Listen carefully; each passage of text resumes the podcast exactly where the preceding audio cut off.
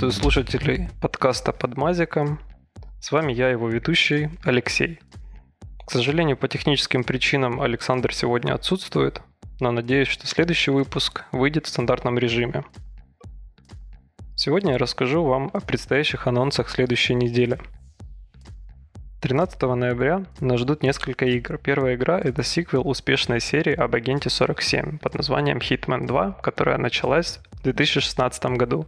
Напоминаю, что франшиза Hitman выходила с 2000 года на всех актуальных платформах и даже на GameCube в далеком 2003 году. Лично мое знакомство с серией началось в 2012 году. Играл я на Xbox 360 с релизом Hitman Absolution. Изучая игру, я понял, что этот жанр не для меня. И с тех самых пор я не люблю любое проявление стелс-механик в играх. Следующая игра, которая выходит 13 ноября, это эксклюзив для PlayStation 4 «Приключения дракончика Спайра». В игру войдут ремастер легендарной трилогии оригинальных игр о драконе Spyro the Dragon, Spyro 2 и Spyro Year of Dragon которые выходили для первой PlayStation. Напоминаю, что серия видеоигр в жанре платформер, начатая компания из Insomniac Game в 1998 году. 14 ноября выходит свет Fallout 76, в бету которого мы поиграли и делились впечатлением в предыдущем выпуске. Единственное, что добавлю, по слухам, патч первого дня для Fallout 76 будет весить примерно 54 гигабайта, то есть больше самой игры на диске. А это говорит о том, что разработчики внесли множество правок, и игра будет вполне играбельной, в отличие от беты, в которую мы поиграли. В этот же день с релизом Fallout 76 выходит действительно годная игра для компании «Знание, сила, эпохи». Если у вас есть реальные друзья, то это игра, которую действительно нужно приобрести. Напоминаю, что это продолжение успешной игры «Знание сила», которая поддерживает технологию PlayLink. Эта технология позволяет э, каждому игроку играть со своего смартфона, подключенного к общему Wi-Fi вместе с консолью. И можно достаточно весело провести время с друзьями. Купившие расширенную версию издания Battlefield 5 смогут начать играть 15 ноября. Э, лично я, поиграв в бету, могу смело сказать, что игра ощущается намного красивее предыдущей игры разработчиков про Первую мировую войну Battlefield 1.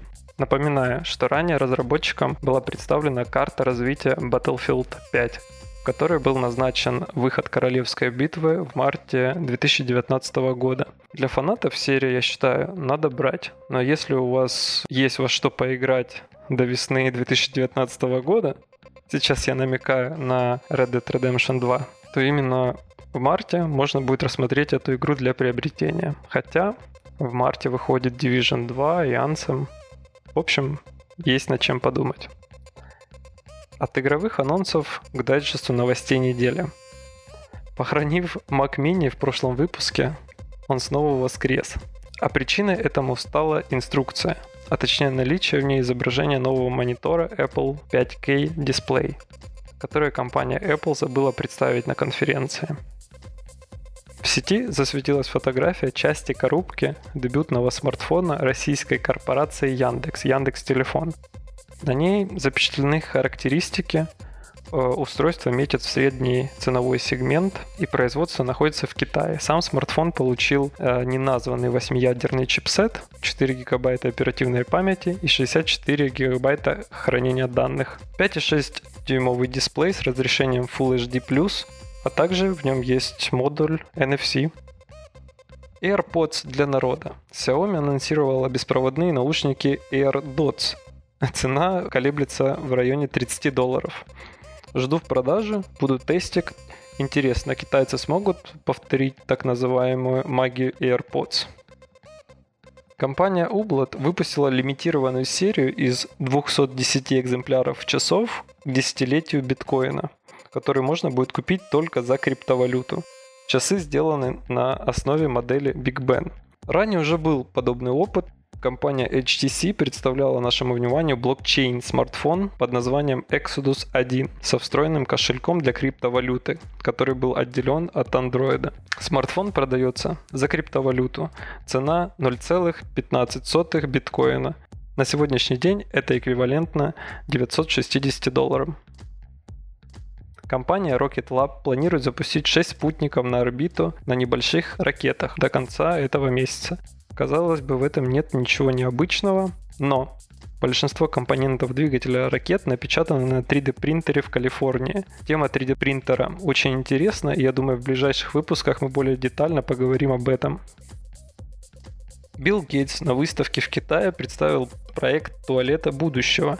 Изобретение работает без воды, используя несколько видов химикатов, чтобы переработать отходы в удобрения. Также в недавнем интервью японскому изданию Nikkei Билл Гейтс предлагал ввести налог на роботов, чтобы сохранить рабочие места, трактуя роботов не как рабочую силу, а как капитал или финансовый актив. В таком случае его необходимо облагать налогом, который должен скомпенсировать людям потерю рабочих мест. В отношении важных профессий будущего Билл Гейтс заявляет о необходимости большего количества талантливых специалистов. Но в тени данной новости, буквально несколько дней назад, китайский телеканал Синхуа начал использовать робота в качестве телеведущего. Во время презентации виртуальный журналист самостоятельно рассказывал о разработчиках технологий и устройства работы искусственного интеллекта. Как утверждают представители телеканала, самое большое преимущество цифровых телеведущих заключается в их способности работать 24 часа в сутки без выходных. Более того, программа не допускает ошибок и оговорок, что позволит записывать выпуски с первого дубля. Как вам такое будущее? Сервис YouTube вышел для Nintendo Switch. Теперь владельцы консоли могут смотреть, скачивать видео сервиса. Хидео Кадзима заявил, что Death Stranding вышла на финальную стадию полировки. Игра выйдет эксклюзивно на PlayStation 4, дата релиза пока неизвестна. Player Unknown Battlegrounds выйдет 8 декабря на PlayStation 4. Музыкальные новинки этой недели это Muse, которая подалась в Retro Rave с новым альбомом Simulation Theory. Imagine Dragons презентовали свой новый альбом Origins. И клип Linkin Park Numb перешагнул отметку в миллиард просмотров. Также я немного расскажу вам о фильмах, которые посмотрел на этой неделе – у меня был выбор примерно из 30 фильмов, которые я еще не посмотрел в домашнем прокате, и почему-то я выбрал фильм «Шпион», который меня кинул. В главной роли Мила Кунис. А, сразу начну с оценки на Кинопоиске и на IMDb. Оценка 6 из 10. Как по мне, это второсортная комедия на 2 часа. Если вы еще не смотрели этот фильм, он идеально подойдет, чтобы потупить в экран вечером в конце рабочего дня. Следующий фильм, который я посмотрел в домашнем прокате, был о том, как Джейсон Стэтхэм пробил дно. Ну или оригинальное название Мэг «Монстр глубины». Мэг это так старина Джейсон назвал ласково 30-метровую акулу Мегалодона. Оценки на кинопоиске и на IMDb 6 из 10, как у предыдущей картины, о которой я говорил. Если отключить мозг и забыть э, все неудачные попытки киновселенной про акул снять что-то стоящее, то первые две трети фильма ощущается прям хорошо. Но то, что происходит после, это просто какая-то... Внимание, спойлер. Главный герой, которого играет Стэтхэм, голыми руками убивает ту самую 30-метровую акулу Мегалодона. Хэппи-энд. Ну и в заключение хотел бы рассказать о крутом фильме, так сказать, завершить выпуск на позитивной ноте, это «Космическая Одиссея 2001». Рассказывать о чем фильме я не буду, просто поделюсь своими впечатлениями. Оценивая картину, которой в этом году стукнуло 50 лет, на минуточку, фильм вышел в 1968 году, я понимаю, почему режиссера Стэнли Кубрика считают одним из самых влиятельных кинематографистов второй половины 20 века. Технически фильм снят великолепно. Единственное, что бросается в глаза, так это съемочные планы длительностью 8-10 секунд, что в 2018 году ощущается очень долго. С этим ты понимаешь, что современный мир потребляет информацию гораздо быстрее. Но в то же время погружение в космическую Одиссею происходит на каком-то совсем другом уровне. Очень рекомендую к просмотру. Друзья, на этом экспресс-выпуск подошел к концу. Напоминаю, что актуальные новости игр, технологии и всего нового выходят у нас на канале в Telegram. Также вы можете поддержать этот проект. Ссылку на донат тоже оставлю в описании. Всем большое спасибо и всего хорошего. Пока.